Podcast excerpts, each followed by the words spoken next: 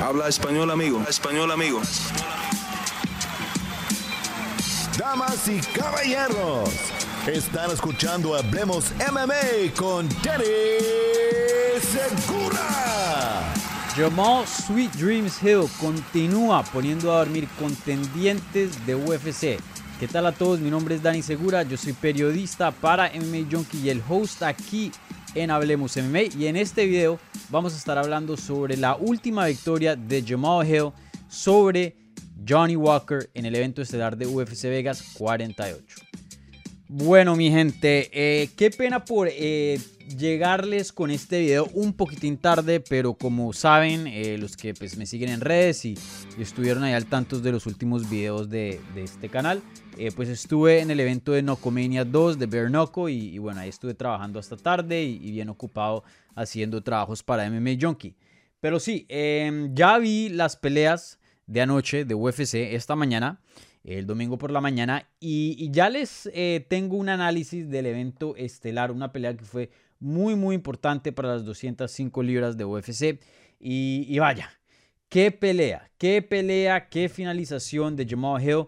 Y, qué manera de, de perder nuevamente para Johnny Walker, un peleador que no hace mucho prometía al mundo y, parecía ser el némesis de John Jones cuando John Jones era campeón, pero eh, nos adelantamos unos añitos y, hoy día Johnny Walker se encuentra en una situación muy muy diferente con la que empezó UFC. Entonces, eh, bastante, bastante de qué hablar en este video.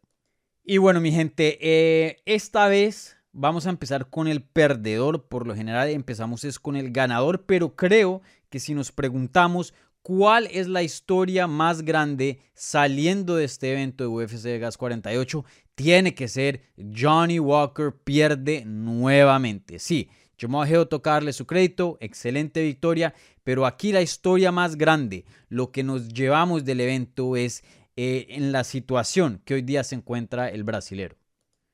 Entonces, eh, como les dije, Johnny Walker sufre una derrota vía knockout en el primer asalto, eh, exactamente al minuto, a, los 2 minutos con 55 segundos del primer asalto. Y fue un knockout eh, muy, muy feo que lo mandó como un árbol. Cayó derechito, como una tabla a la lona.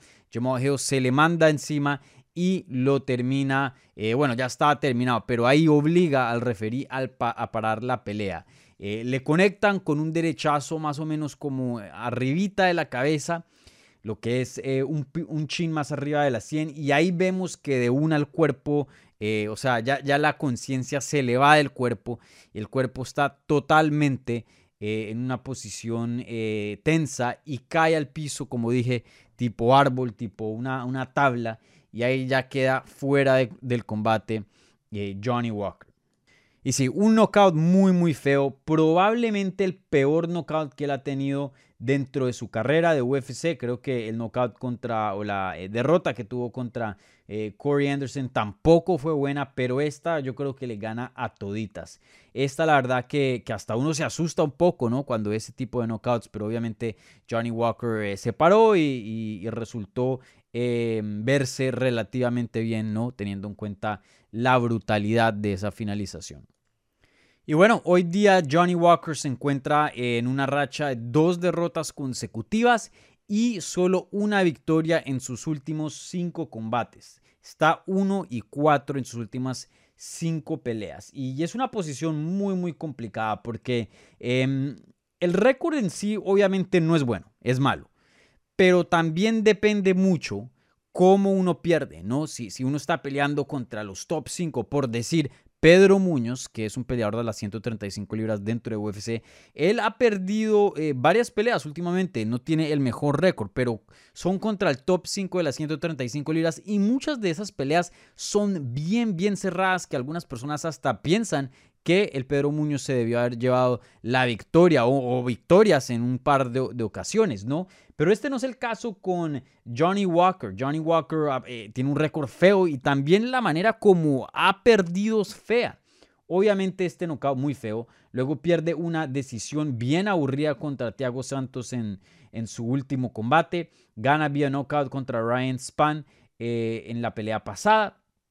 Y antes de, esa pelea, de, su única victoria en, los últimos tres años, porque em, la verdad nada más tiene una victoria desde, desde el 2019, imagínense, desde a finales del 2019.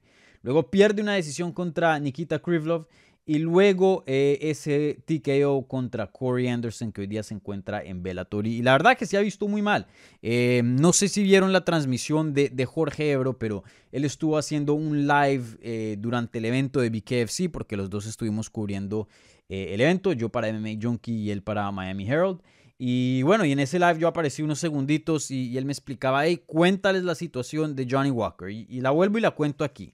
Y es que Johnny Walker Em, desde hace un tiempo cambia de gimnasio y empieza a entrenar con SBG Ireland. Ese es el gimnasio de Conor McGregor. El coach principal de ese gimnasio es John Kavanagh. Y desde ese entonces él, él se fue a ese gimnasio intentando buscar una receta. ¿Por qué? Entró a UFC como un demonio, llegó desatado, noqueando a todo el mundo, eh, excelentes finalizaciones, la gente ya estaba hablando de él y una posible pelea con, John Jones, eh, un peleador con un estilo muy, muy loco. Pero cuando se encuentra con Corey Anderson, ya se le empiezan a ver carencias de técnica y ese, ese estilo loco em, vemos que le perjudica cuando llega a un nivel bien alto. Entonces, él ha estado intentando encontrar un lugar centro, un lugar medio donde pueda mantener esa locura, pero a la misma vez pelear un poco más inteligente y pelear un poco más responsable. Esa es la palabra, responsable. Pero ahora se la pasa cambiando ingredientes de su estilo y hoy día no ha encontrado la receta perfecta que le funcione para ser un buen peleador de UFC y ganar peleas. Porque recuerden, él no está peleando aquí con el top 5, como dije, como un Pedro Muñoz, como otros. Él está peleando con buenos peleadores y de los rankings, pero ya top 15, de pronto top 10, ¿no? Jamal Hill, Thiago Santos, Ryan Span, Nikita Krivlov. Eh, son buenos peleadores, pero él no se está enfrentando con el Jiri Prochaska. Él no se está enfrentando con Glover Teixeira. No se está enfrentando con con eh, un Jan Blachowicz, ¿no? Eh, él nos está enfrentando con ese tipo de peleadores hoy día. Entonces, esta, esta mala racha que tiene es bien, bien alarmante. Y, vaya, hoy día con 29 años de edad, eh, la quijada no parece ser la misma. parece que él está teniendo una crisis de identidad. Eso es lo que yo veo en él, un peleador que no se encuentra. Y, lo digo porque les, les hago una pregunta honesta. Díganme ustedes, Pregúntense a sí mismo, si estén viendo esto en video o en podcast, donde sea. Hoy día, viendo a Johnny Walker, ¿qué es bueno? O sea, ¿en qué es bueno Johnny Walker? Porque no es bueno en la lucha. No es un peleador que uno diga, uy, cuidado con los takedowns y con el grand and de, de Johnny Walker. No es un maestro del jiu-jitsu que uno diga, uy, si este lo derriban al, al, suelo, cuidadito, porque coge una sumisión por ahí y se te lleva al brazo o te pone a dormir. Tampoco. Y lo que era de, alguien que tenía un estilo loco, eh, difícil de predecir y un gran poder de knockout, tampoco existe. No se ve un peleador con harto volumen, no se ve un peleador con un golpe fuerte, no se ve un peleador con una técnica efectiva. Hoy día, pregúntense a sí mismo, ¿en qué es bueno Johnny Walker? Yo no sé responder esa pregunta. No creo que haya una respuesta. Es un peleador que medio sabe un poquito de todo, pero la verdad hoy día no está destacando en algo específico. Entonces, me parece un, problema muy grande, muy grande y, no sé cuál es la respuesta. De pronto será cambiar de campamentos, eh, pueda que eso sea posible, pero la verdad que lo veo en una situación muy, muy complicada. Ahora, ojo, recuerden, Kevin Lee, que lo cortaron y hoy día se encuentra en UFC va a pelear contra Diego Sánchez el 11 de marzo, él también tenía 1 y 4 en sus últimos 5 combates. Y él perdió contra oponentes más duros. Y de esas cinco peleas, él encabezó tres. Johnny Walker nada más ha encabezado una de estas cinco, ¿no? Eh, Johnny Walker, perdón, dos. Johnny Walker eh, tiene un poquito menos de, importancia comparado al Kevin Lee que llegó a pelear por un título interino. Una de esas derrotas de Kevin Lee fue contra el campeón actual, Charles Oliveira. ¿No? y otros peleadores muy, muy buenos del top. Johnny Walker no. Entonces, Eh, ¿Quién sabe si esta sea su última pelea? ¿Quién sabe si esta sea su última pelea? Pueda que sea. Pueda que sea que UFC lo, lo corte. No me sorprendería viendo eh, hoy día la situación de la compañía. Pero claro, también pueda que le den un chance más. Pero lo que sí se sabe es que si no lo cortan, está a punto de que lo corten. Porque esta es una muy mala racha físicamente eh, dentro de esa jaula. No se está viendo bien y no se ve algo, por ejemplo, que pierda, pero uno diga, uy, vimos evolución, uy, por aquí hay algo, eh, está aprendiendo ya en la próxima pelea. No, no se ve eso. Entonces, vamos a ver qué le sigue a Johnny Walker, pero definitivamente tiempos muy, muy difíciles para el brasilero. Para mí, yo creo que se debe cambiar de gimnasio y no es que BG no, no sea un buen gimnasio, pero simplemente no creo que atinaron y, y no le encontraron lo que él necesita para su estilo y su modo de pelea. Creo que ya, eh, ya tiene tres, tres o cuatro peleas debajo de ese gimnasio y, y no lo hemos visto en, en, una, en una buena forma. Entonces, eh, vamos a ver qué le sigue, como dije, pero muy, muy complicado. Si llega a pelear otra vez dentro de UFC, no me parecería mal una pelea con Dominic Cruz, que hoy día tiene tres derrotas consecutivas. Los dos están en em, posiciones muy similares de su carrera y creo que esa pelea tendría sentido. Bueno, y ya hablando del ganador, Jamal Hill, eh, que hoy día se encuentra en una buena racha, tiene eh, dos victorias consecutivas y tiene em, tres victorias y solo una derrota en sus últimos cuatro combates. También tenemos que recordar que eh, esa racha de dos victorias consecutivas que hoy día se encuentra, en esas dos peleas se ganó Performance of the Night Bonus, o sea, un bono de 50 mil dólares en cada pelea por un desempeño que destacó. Eh, y las dos, em, y las dos eh, victorias fueron finalizaciones por el primer round. Entonces, Jamal Hill está haciendo bastante, bastante, pero bastante ruido en las 205 libras, apenas con 30 años de edad, un peleador muy joven. Y, se encuentra eh, en una posición totalmente lo opuesto a Johnny Walker, muy, muy buena. Y hoy día creo que se merece alguien top. Top, top, top, top. Eh, creo que ya eh, pelear eh, el top 15 ya le quedó chico. Hoy día creo que lo tenemos que ver con peleadores del top 10. Top 5 me parece apresurarlo un poquitín, pero top 10 me parece algo bien medido. Entonces, hoy día estos rankings no, no, le, han hecho update, es usualmente es la próxima semana, tipo martes, miércoles que salen los nuevos rankings, pero para mí una pelea que tendría bastante sentido es contra Volkan Ozdemir, que hoy día se encuentra rankeado en el número 8. Eh, por lo que tengo entendido, no, no tiene contrincante hoy día al Volkan. Es alguien que llegó a pelear por el título, tiene un buen nombre. Esa pelea para mí tiene sentido.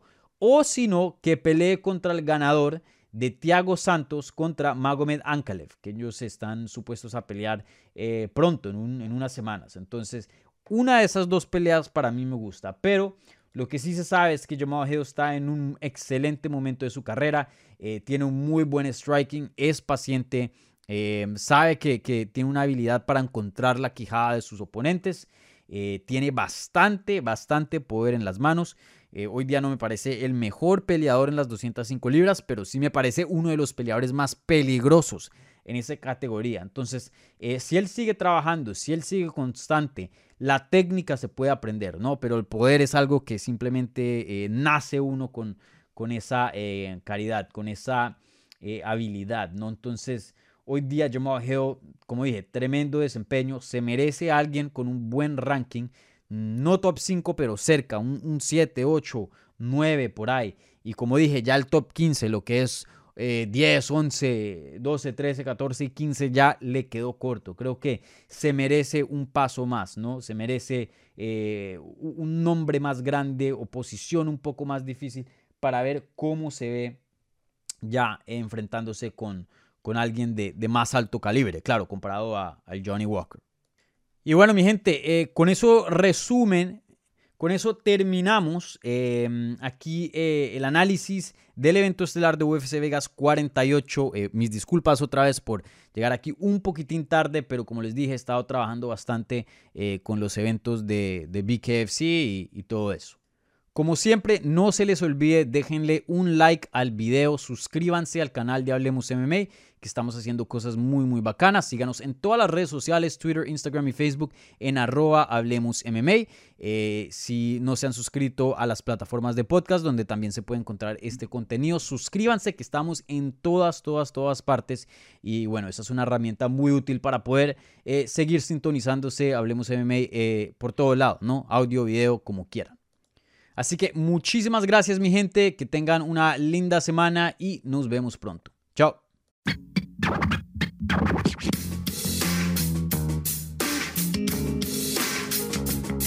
Gracias por escuchar Hablemos MMA.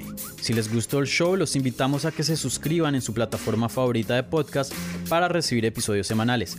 También déjanos tu review o cualquier comentario. Pueden seguir Hablemos MMA en Twitter, Instagram y Facebook en arroba Hablemos MMA. Y me pueden seguir a mí en arroba Dani Segura TV. Hablamos la próxima semana.